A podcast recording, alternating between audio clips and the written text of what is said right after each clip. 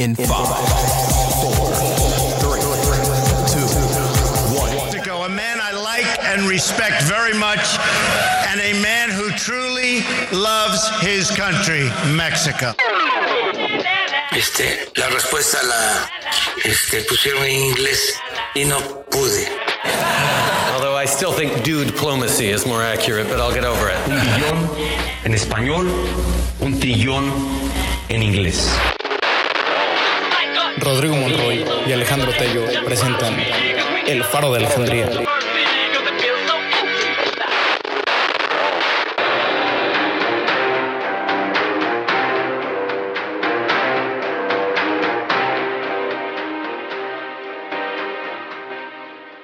Hola, muy buenas tardes. Bienvenidos al Faro de Alejandría. Mi nombre es Rodrigo Monroy y junto con mi co-host Alejandro Tello vamos a estar presentando un podcast lleno de información que les va a ser útil para mantenerse informados dentro de lo que está sucediendo en el país y en el mundo.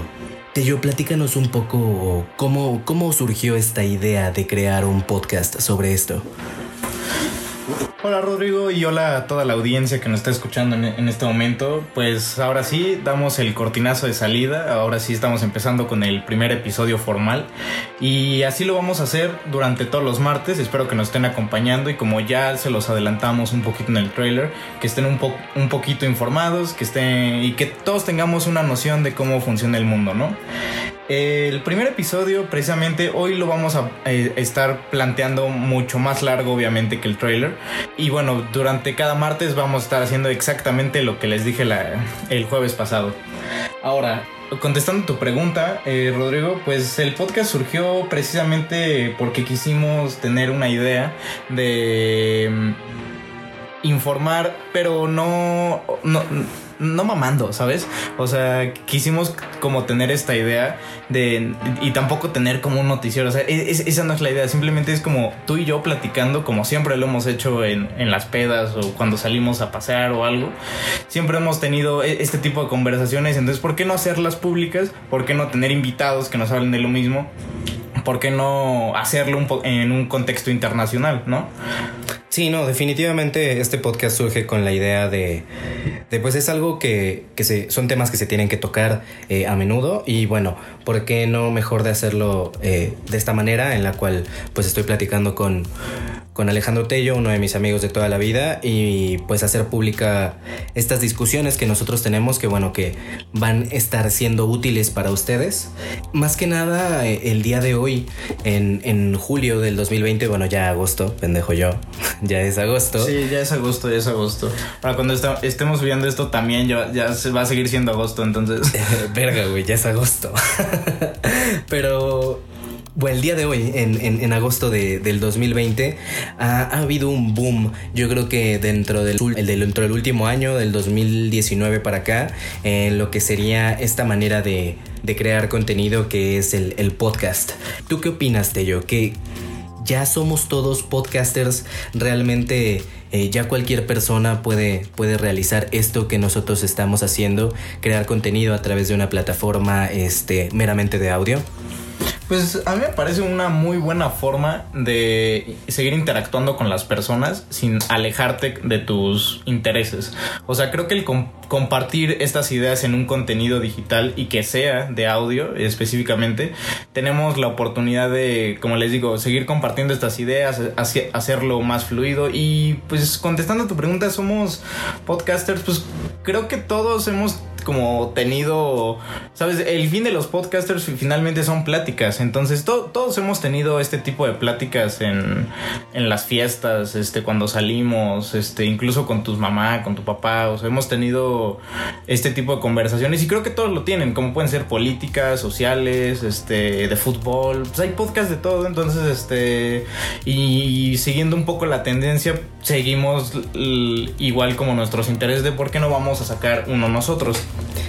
Sí, definitivamente el boom del podcast ha sido, ha sido bastante grande.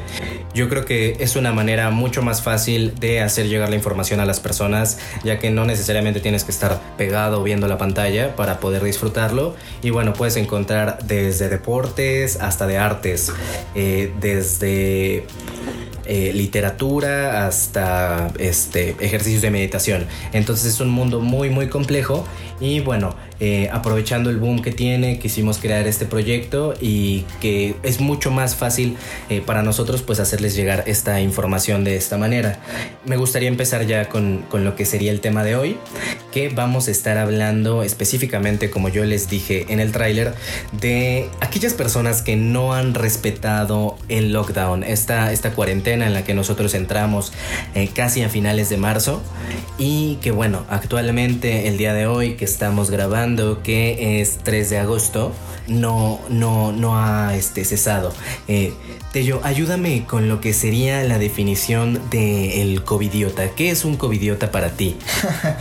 Este, a ver, es que precisamente como, como ya lo dijiste, vamos a estar como tocando a estas personas que no precisamente están y, y no comparten nuestra idea de no salir y que no, no sé si tienen el raciocinio completo para, ¿sabes? Para ejercer todas sus facultades. Creo que la definición de covidiota sí podría ser como una persona que nada más está como saliendo sin que le importen como las, las medidas de salud que, que tenemos. Y, y, y- y deja tú que lo vamos a estar como estar eh, posicionando a un, a un panorama de nada más de personas. Creo que el, creo que el covidiota principal en, es- en, en este juego de internacional de quién, a ver quién va a tener un poquito más la razón en salud y que si Trump y que si Bolsonaro o que si AMLO no se ponen el cubrebocas, pues sí. Pero finalmente el los covidiotas terminamos siendo todos, ninguno, personas individuales y todo un estado.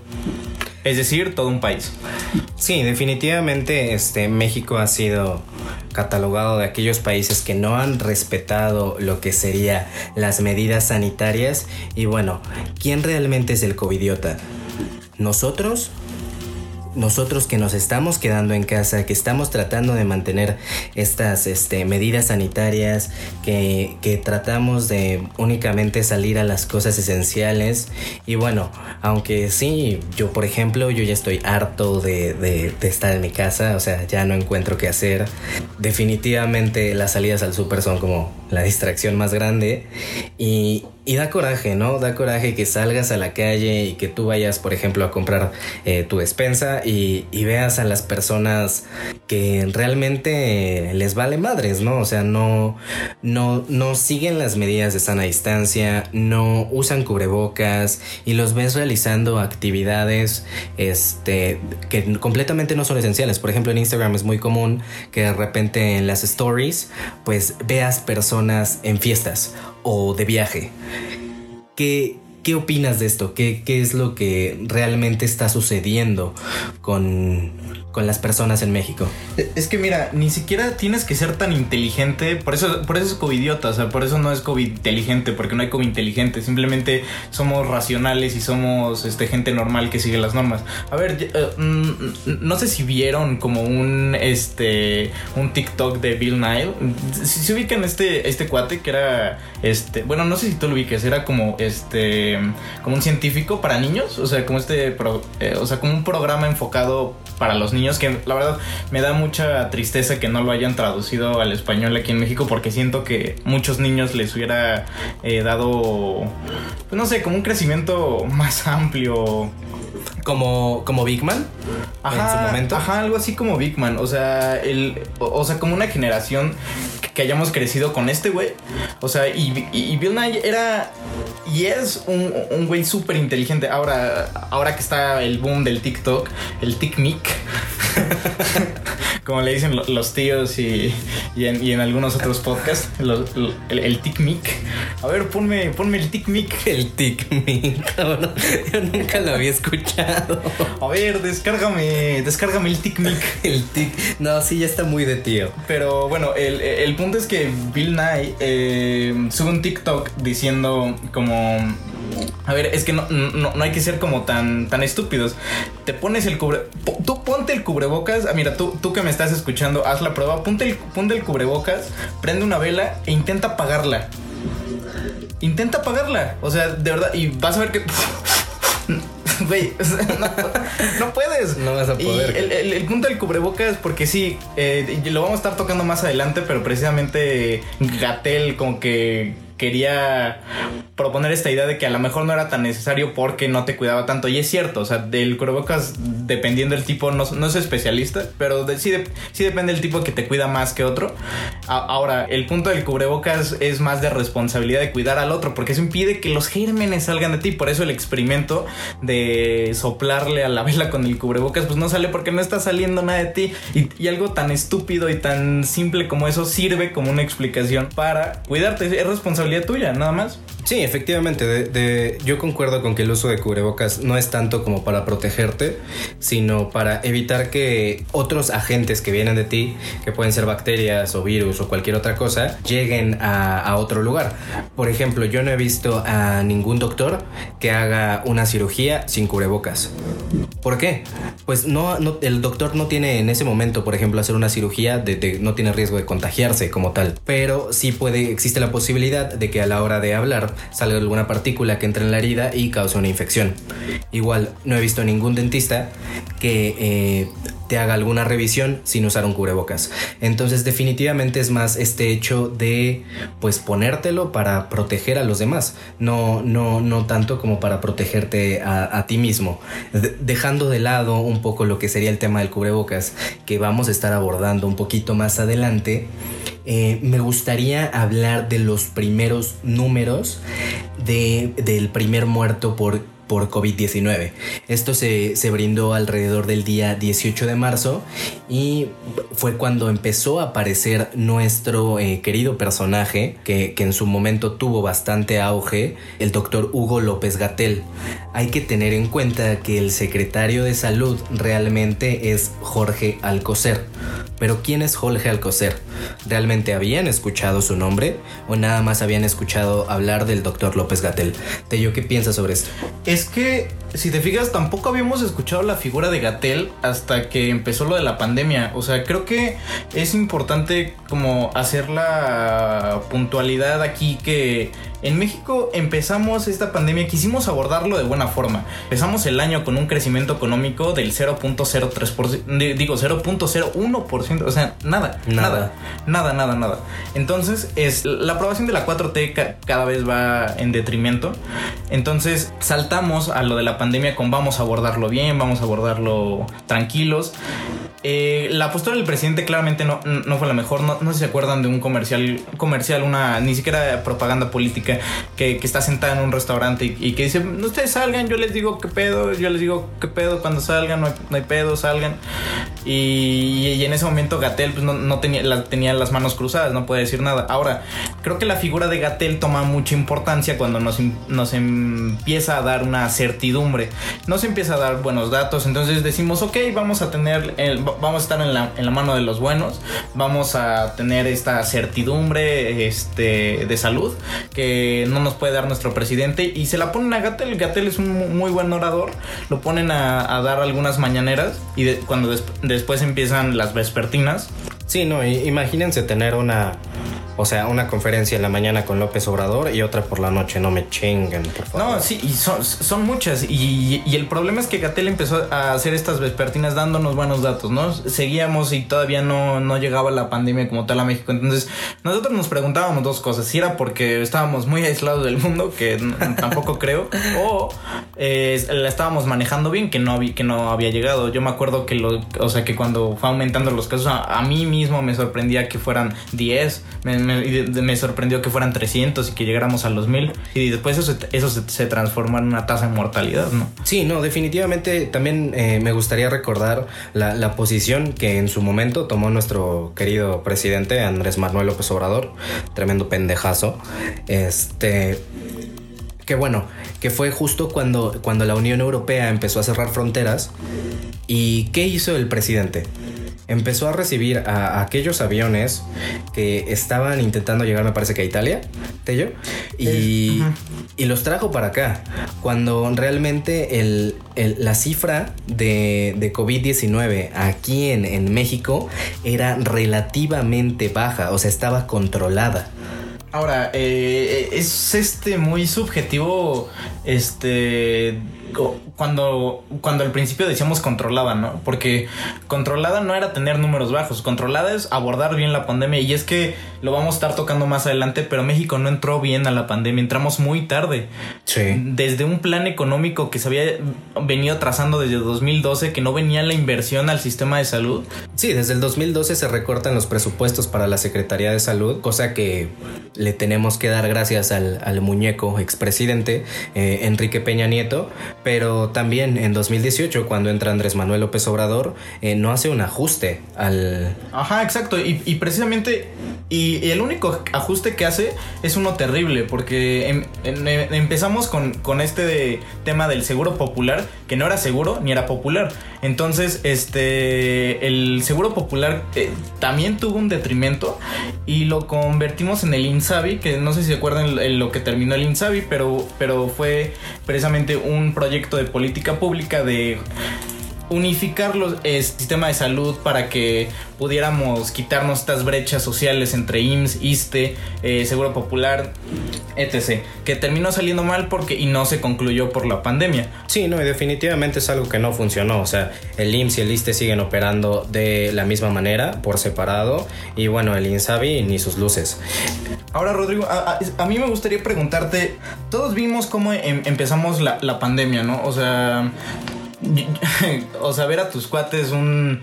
Este, fue por el natalicio de Benito Juárez, ¿no? Fue... Sí, por ahí del 21 de marzo. Ajá, o sea, fue eh, que empezamos lo de la, la cuarentena, que estábamos como viendo cuándo vamos a ver a nuestros compas otra vez y que no íbamos... Y bueno, ya pasaron cuatro meses y no los hemos visto.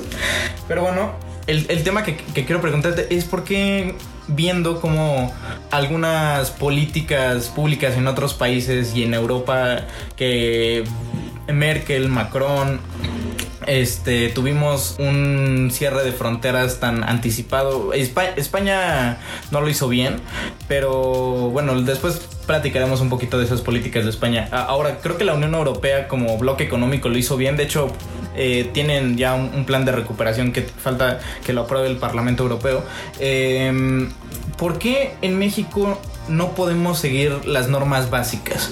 O sea, eh, existen las normas básicas de, de- de sana distancia que nos puso el secretario Hugo López Gatel, subsecretario. Eh, Eh, ¿Por qué no funcionan aquí en México? ¿Por qué no funcionan aquí en México? Bueno, la cultura del mexicano es terrible, ¿no? Es solo pensar en ti mismo y lo que tú quieres y pues que se chingue el otro. Entonces, eh, está muy cabrón. O sea, yo, yo veo que las políticas que se implementaron justo en la Unión Europea funcionaron de la manera correcta y bueno, me parece que después de dos meses, poco a poco se está reintegrando a la nueva normalidad.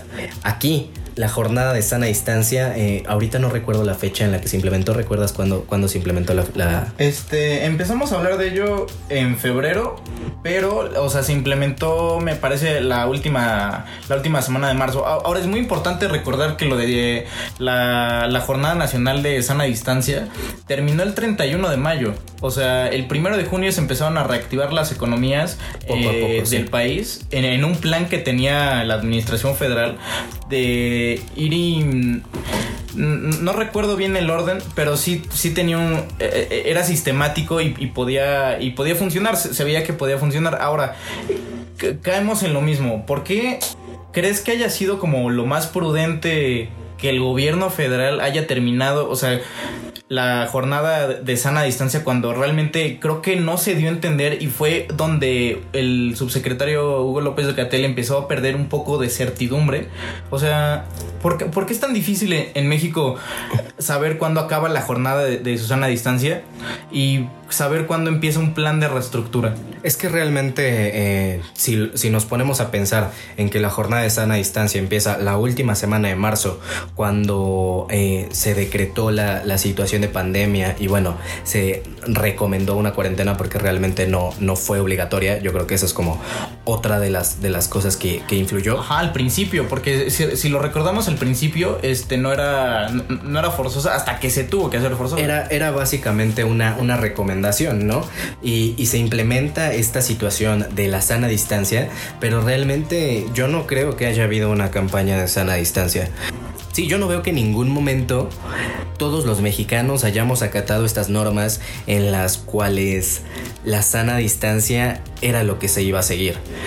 Yo creo que esto de, de manejar una pandemia no solo es cosa del gobierno. Sí, el gobierno tiene mucho la culpa de... eh, cómo se manejan las políticas públicas y demás, pero nosotros como ciudadanos también tenemos que poner de nuestra parte para poder eh, manejar lo que está dentro de nuestras posibilidades, que no es tan difícil. O sea, Tello, dime qué tan puto difícil es ponerte un cubrebocas, mantenerte a 1.5 metros de distancia entre personas, ya sea en lugares cerrados o en lugares abiertos. O sea, para hacer una fila, Tello, ¿realmente te molesta estar a 1.5 metros de distancia de la otra persona? O sea, ¿realmente te revienta las pelotas como para que no lo puedas hacer? No, no, claro que no. De, hecho, al contrario, a mí, me caga la gente, a mí me caga ir al súper, a mí me cagan las filas, o sea, a mí me cagan todo eso.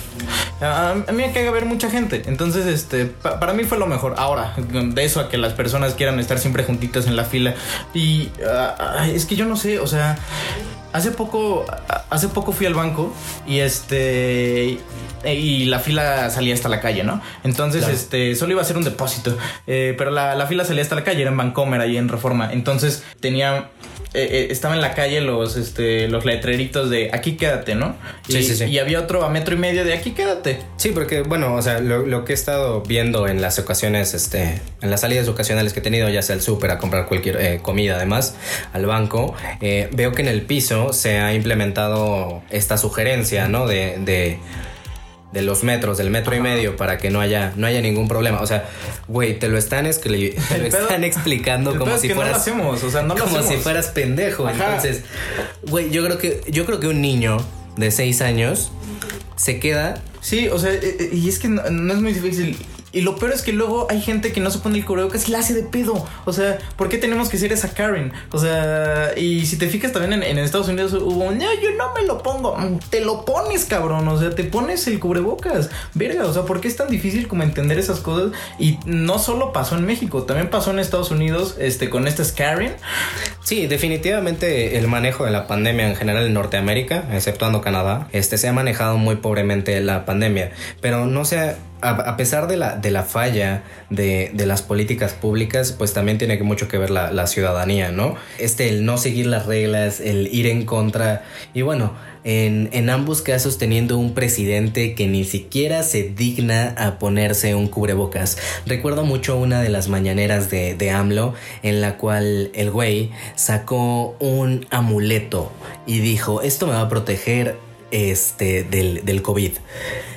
Qué chingados. No, y aparte, ho- horrible, terrible, porque esto, eh, eh, esto, aunque no lo crean, este chiste de cabrón llegó a nivel internacional. A mí me escribe una amiga de Vigo, que en España, que, que me dice, oye tío, que estoy viendo las, este, las noticias y que veo que tu presidente se ha puesto, pero un, un amuleto que os cubre, pero, pero que todo el COVID, que, que- que ha sido verdad, macho.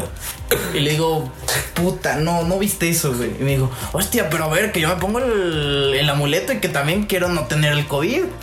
no, pe- pero a ver, es, Es, es triste, ¿no? ¿Cómo, ¿Cómo llegas hasta ese punto en el que otros países realmente confían en esta persona porque se supone que es una persona que sabe manejar un país porque se estudia para eso, no como tal para ser presidente, pero pues estudian las políticas de administración. Entonces, pues es, es, es, es feo realmente llegar a... Si de por sí Peña Nieto era una burla, yo creo que Andrés Manuel solo demuestra su ignorancia cada vez que, No. que sale a hablar. Y creo que no se da cuenta de como el, el, el valor que tienen estas fallitas que va teniendo, ¿no? O sea, creo que como administración pública, aparte que no está respetando el Estado de Derecho en muchísimas cosas, lo, lo vamos a platicar en otros episodios, pero vamos a tener como los planes de infraestructura que, que hemos tenido. Vamos a platicar de, también de, de la cancelación del Naim, Del Naim. y vamos a hablar de- de- del tren Maya, pero a ver, las políticas que ha eh, populistas que ha tenido Andrés Manuel desde que empezó su administración han sido revocándose a, a mandatos pasados. Cabrón, ya, ya llevas dos años de, de- de presidencia, ponte a trabajar. O Sí. sea, ¿qué sigues culpando a, una- a las administraciones pasadas? Lo hicieron mal, claro, lo hicieron mal. Hicieron muchas cosas pésimas, claro que sí. Ponte a trabajar, cabrón. No mames, ya nada más, nada más falta que, que le empiece a, a reclamar a este eh, Díaz Ordaz sobre lo que pasó en el 68. O sea, güey, い。Se, se tiene que aprender, ¿no? De los errores de las administraciones pasadas. Gran metro. Pero- Que inauguró Díaz Ordaz. El metro de Ordaz está muy bien hecho, güey. no como el metro de Peña Nieto, güey. Ay, cabrón. Bueno, este. Se me fue la onda un poquito, ¿no? Pero, güey, no puedes estar viviendo o no puedes estar administrando ya un país eh, viviendo de los fallos de las administraciones pasadas. Ok, sí, los puedes este, retomar, pero, güey, es porque tú vas a hacer algo, porque realmente vas a hacer algo para corregir ese error que ya se cometió, no para cagarla más como lo está haciendo nuestro querido presidente. Otra de las cagadas que se ha tenido recientemente en cuanto a administración pública es eh, la nueva normalidad. ¿Qué sucedió con la nueva normalidad, Tello?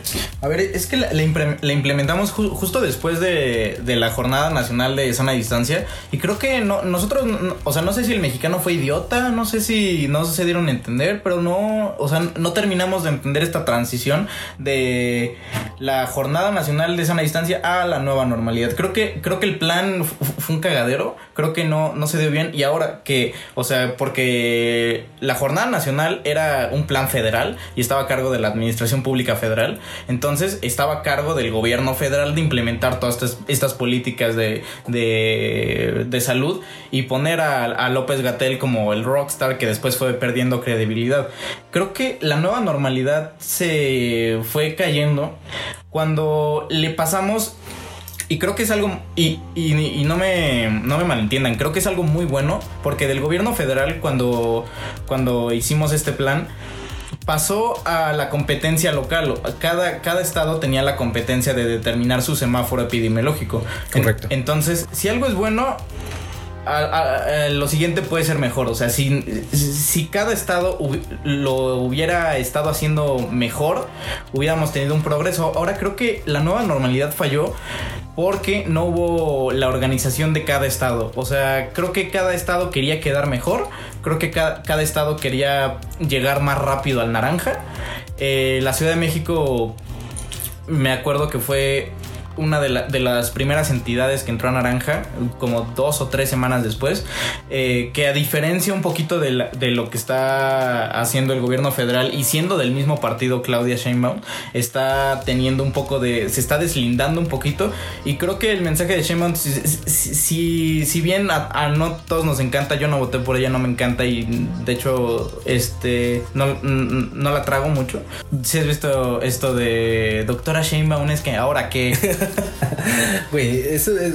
O sea, yo creo que el, el Claudia Sheinbaum nos da, nos da para hablar muchísimo. Pero- realmente pero- su administración ha sufrido cosas que, güey, yo no había visto que le tocaran a ningún jefe de gobierno.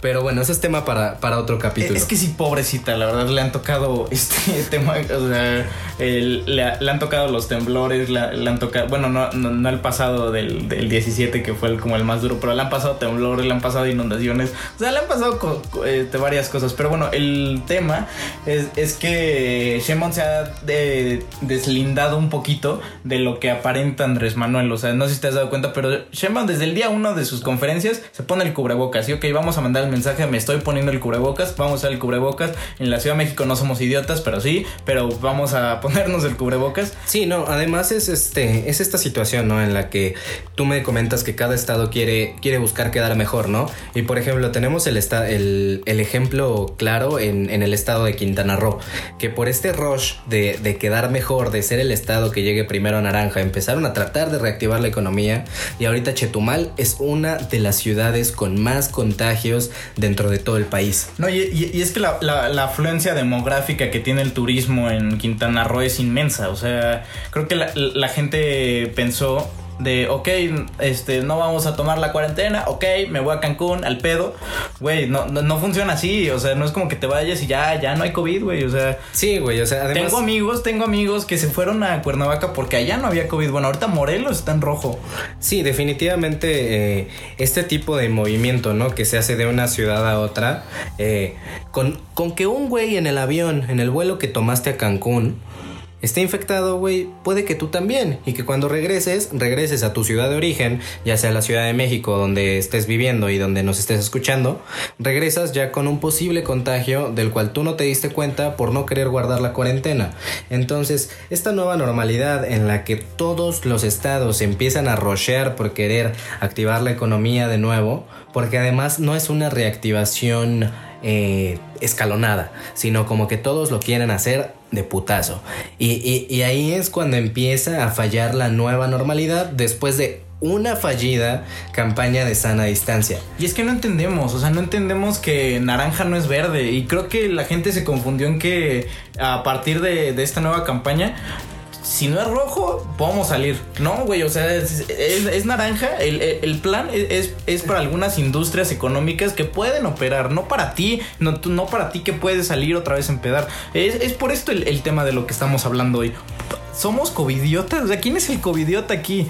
No, realmente son justo esas personas que en, la- en las que realmente eh, van manejando y ven el semáforo en amarillo y en lugar de frenar porque es una preventiva, ¿qué hacen? Aceleran. Entonces, como que eh, las personas no, no captan la idea de un semáforo epidemiológico. De hecho, si lo pones así, está el rojo, luego sigue el naranja, que es como donde estamos actualmente en O la sea, Ciudad de México. Como durísimo, pero no tan duro. Y antes del, del verde tenemos otro color intermedio, que es el amarillo. Y nadie ha llegado ahí. Y la verdad, yo, yo lo veo lejos, ¿eh? O sea, que, que lleguemos al amarillo. Sí, no, definitivamente yo todavía veo esto para un par de meses. Este, el... Simplemente el trayecto de ir al súper puedes contar más de 20 personas sin cubrebocas. Hoy a 3, o- hoy a 3 de agosto, la, hace dos semanas, estábamos a 412 camas hospitalarias de que la Ciudad de México volviera a semáforo epidemiológico rojo.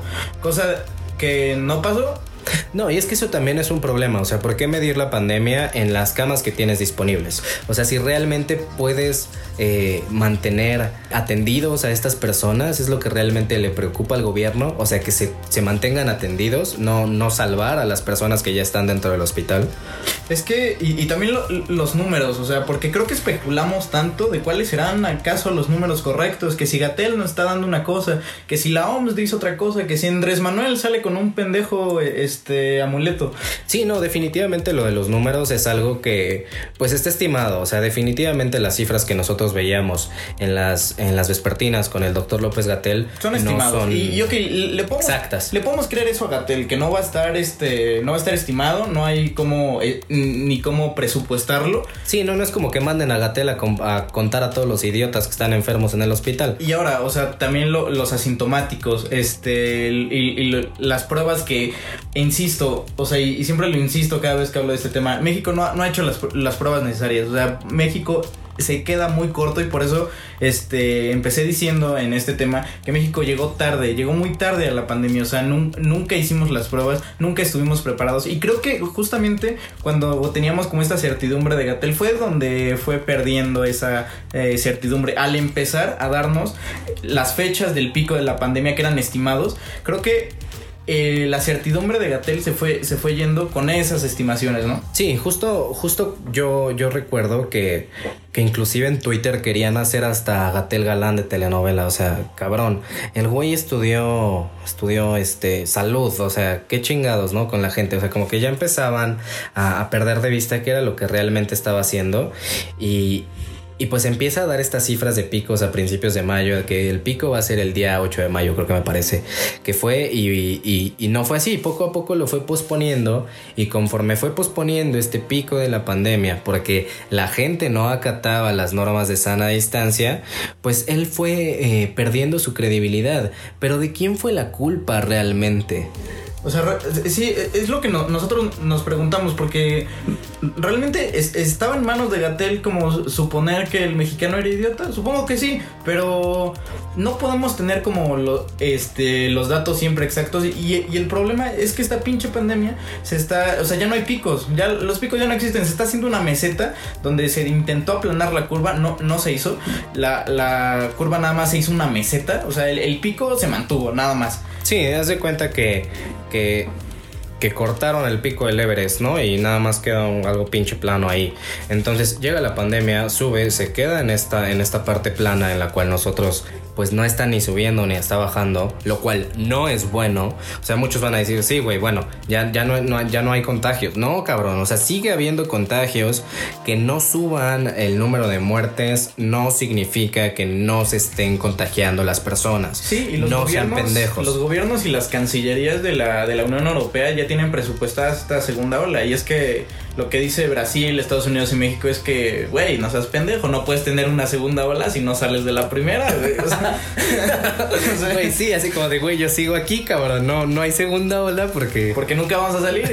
Y, güey, ya no sé si creerlo, porque eh, creo que esta imagen, a ver, la imagen de los mandatarios es muy importante. Eh, yo, yo me acuerdo que lo- los primeros países que, empe- que empezaron a hacerlo de mal a bien eh, fue Italia, Italia. Alemania eh, y Francia, que fueron los países que de mal fueron a, a mejor. España eh, es un caso aparte, no, no, no puedo hablar de España porque España sigue ahí, siguen, siguen esa En esa curva, ¿no? Ajá, exacto. Entonces, este, pero sí, los gobiernos de, este, de Macron, de Italia, con Merkel, este, lo fueron haciendo mejor. Ahora, creo que la imagen de los mandatarios es tan importante que ni siquiera mm, eh, aquí en, en Latinoamérica y en Norteamérica lo pudimos como implementar de una buena forma.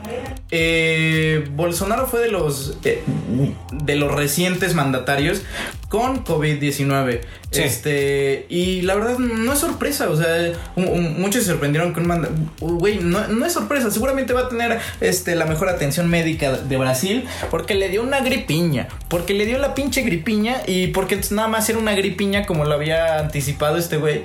Eh, no te pones el cubrebocas Así funciona, güey. O sea, y, es lo mismo con Trump. Al principio, no nos vamos a poner cubrebocas. Primer país, este, líder en muertes y en, este, y en tasa de contagios. Sí, no, y, y hablando de estos, de estos este, funcionarios públicos que, que no se ponen el cubrebocas, tenemos a Andrés Manuel López Obrador, que también se está peleando por ser uno de, vamos a top 3, ¿no?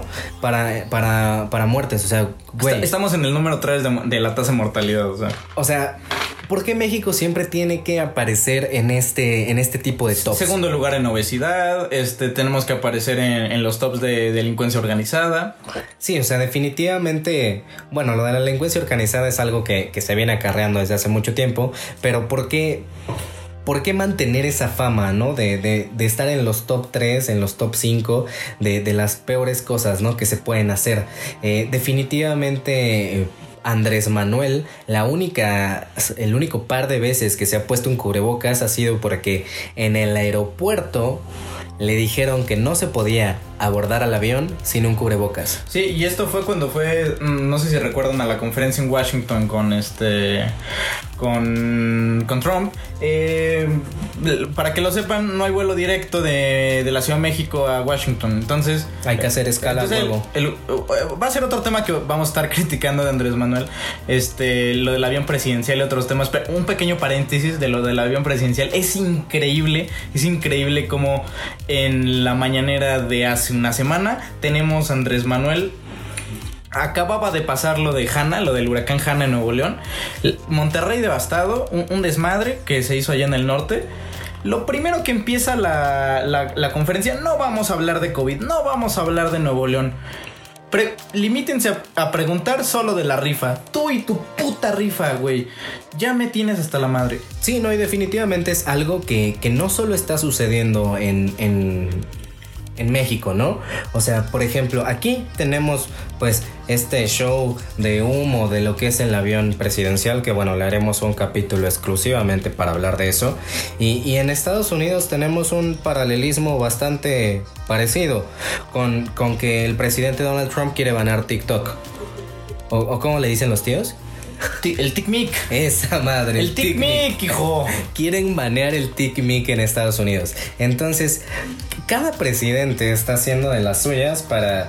Para, una política pública incorrecta, ¿no? Sí, no, y evitar hablar el- del problema real. O sea, ¿qué crees que sea el problema realmente en Estados Unidos, Tello? ¿El TikMik, el TikTok o, o- o este, esta situación, esta pésima manejo de la pandemia? Pues es que mira, en esta, ya lo vamos a también comentar en otros episodios, la guerra comercial que existe entre China y Estados Unidos. Este, porque Trump bueno, Trump va a salir a defenderse diciendo el virus, el virus chino, el virus este taca taca, ¿no? Güey, o sea, no es el virus chino, güey, o sea, tú te encargaste de, de tener una mala administración y, de poner, no, no sé si recuerdas cuando empezó la pandemia, eh, la Unión Europea cier- cierra sus fronteras, el, este, el cúmulo de contagios se, se concentraba en Europa eh, y en Italia.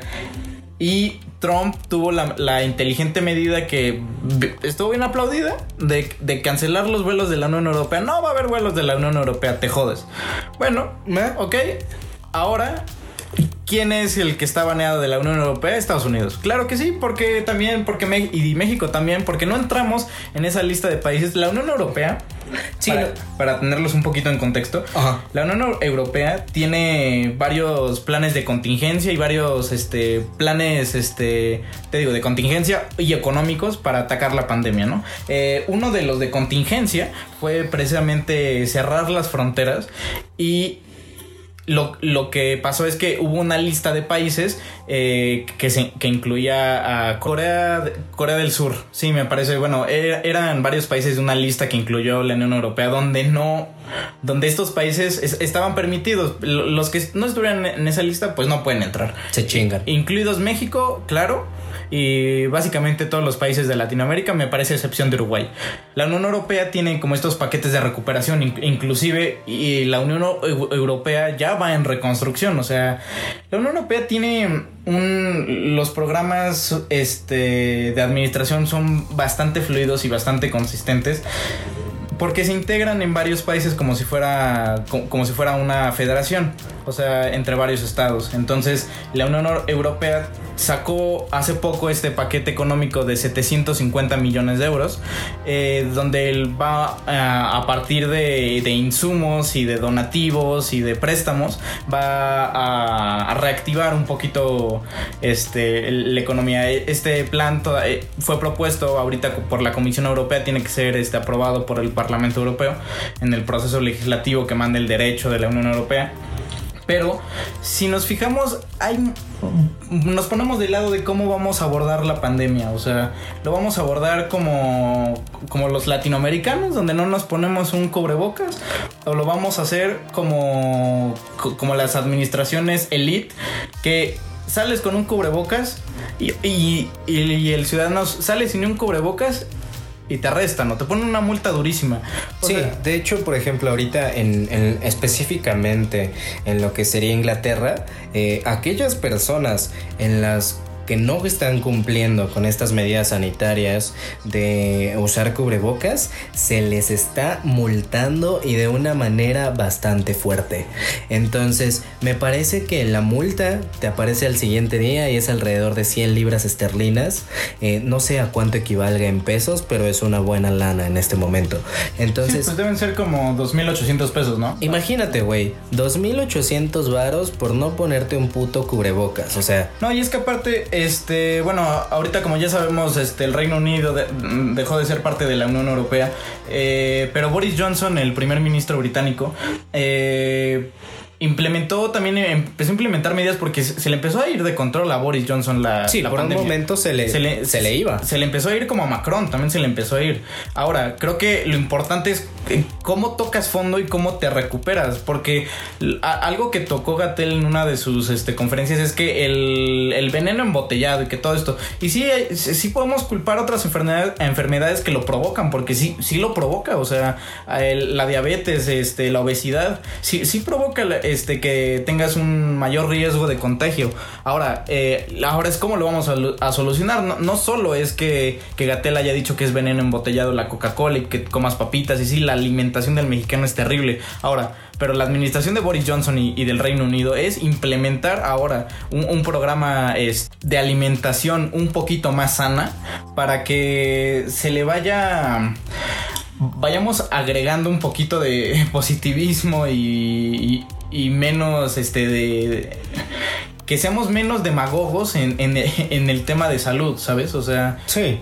vamos a implementarle y lo vamos a hacer, no vamos a entrar en la demagogia que entra Andrés Manuel y una, geopo- y, una geopolítica que si algo nos sirve esta geopolítica que está este, teniendo el gobierno de Andrés Manuel con Estados Unidos es que vamos a tener eh, la vacuna primero. O sea, algo, a- algo este, impresionante de, Estados Unidos es que vamos, somos el primer país, pero ahorita este, eh, la administración de Trump ya le emitió un dinero a AstraZeneca y a, y a Oxford y también a los laboratorios Moderna. Para eh, eh, cuando salga la vacuna, vamos a estar primero, ¿no? O sea, Sí, no, además, o sea, por ejemplo, es algo que ni siquiera se tiene contemplado en la administración del presidente.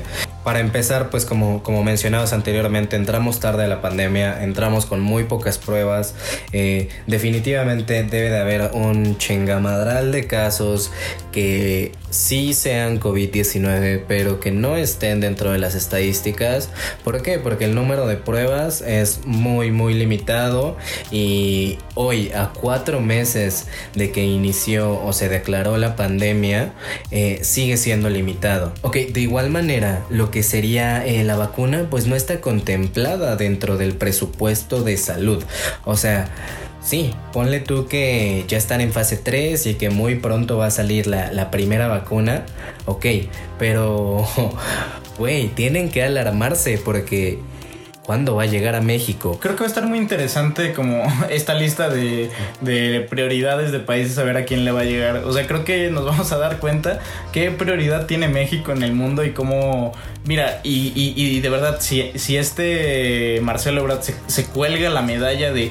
Yo traje la, la vacuna de los primer, a lo que fue de la primera lista y de ser de los primeros países, creo que va a ser una medallota que se va a, a colgar el canciller. Y definitivamente una medallota que no le podemos atribuir a Andrés Manuel. Y pues se lo vamos. Y pues, seguramente si se, se- se cuelga esa medalla, que, que- que, bueno, tendremos otra, nuestras opiniones de Marcelo Ebrard porque ha sido pésimo canciller. Pero algo que hay que aplaudirle es que ha mantenido este, las relaciones de Estado y las relaciones internacionales. eh, pues sí, con Estados Unidos, ¿no?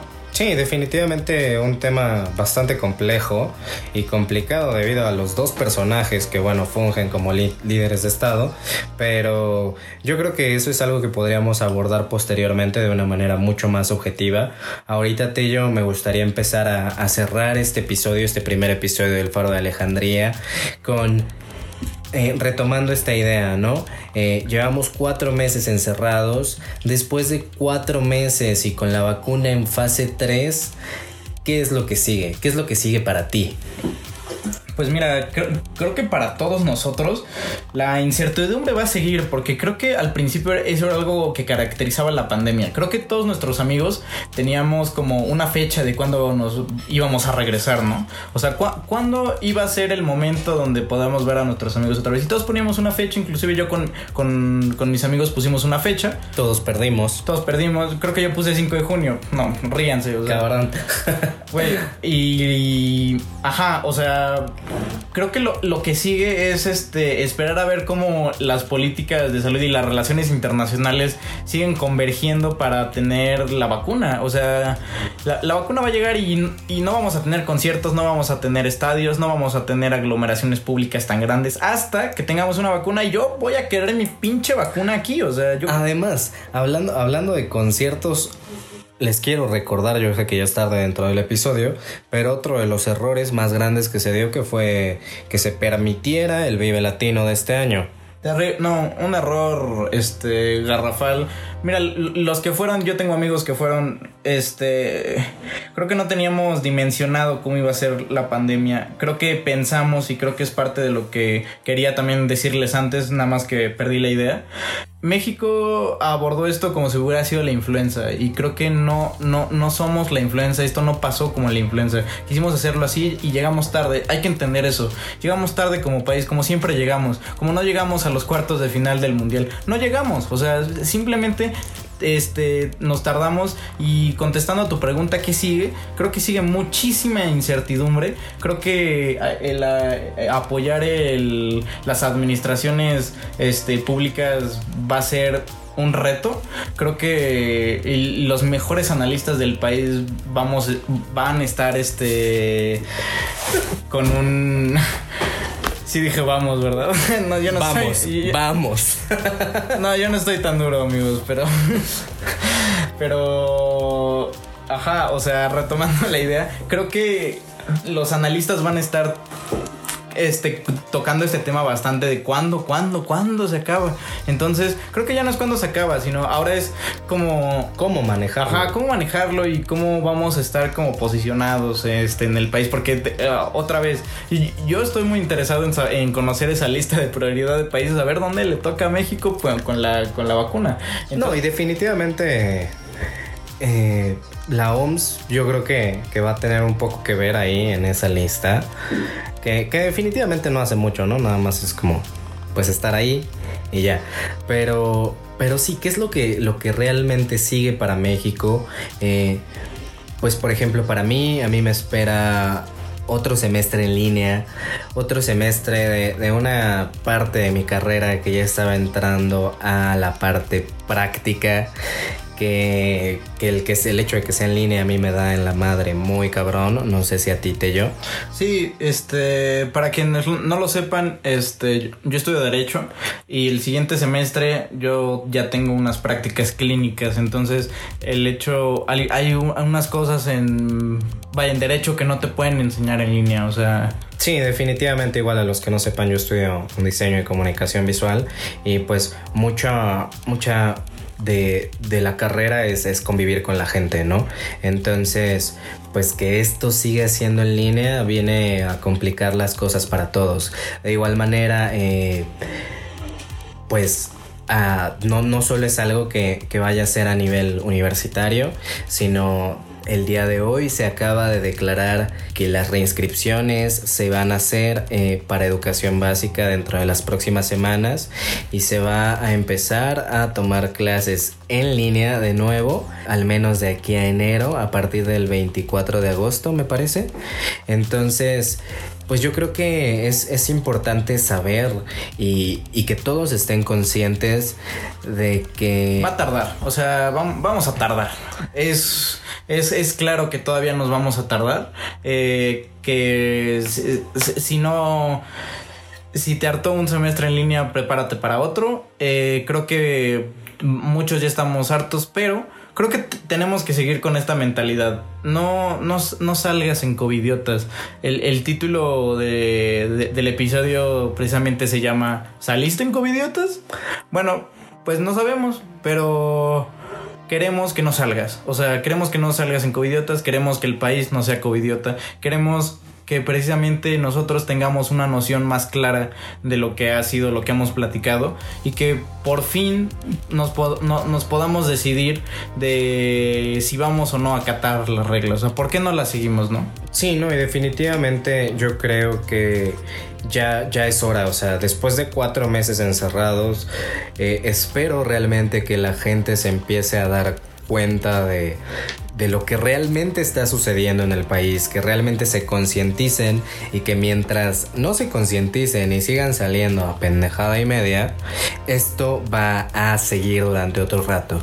Entonces yo creo que es momento el día de hoy que eh, terminemos el episodio, vayan destapándose una chela y vayan a ponerse cómodos que para muchos la próxima semana empieza su siguiente semestre en línea. Recuerden que están escuchando El Faro de Alejandría. Mi nombre es Rodrigo Monroy. Y yo soy Alejandro Tello y nos estaremos viendo la siguiente semana para su dosis semanal de información y que tengan una excelente semana, por favor. Nosotros queremos que no salgan, no salgan. O sea, y acuérdense que vamos a estar subiendo el- lo- los contenidos a redes sociales. Culo el que salga. Eh, ya me despido, ya me emputé, ya me voy. Hasta luego.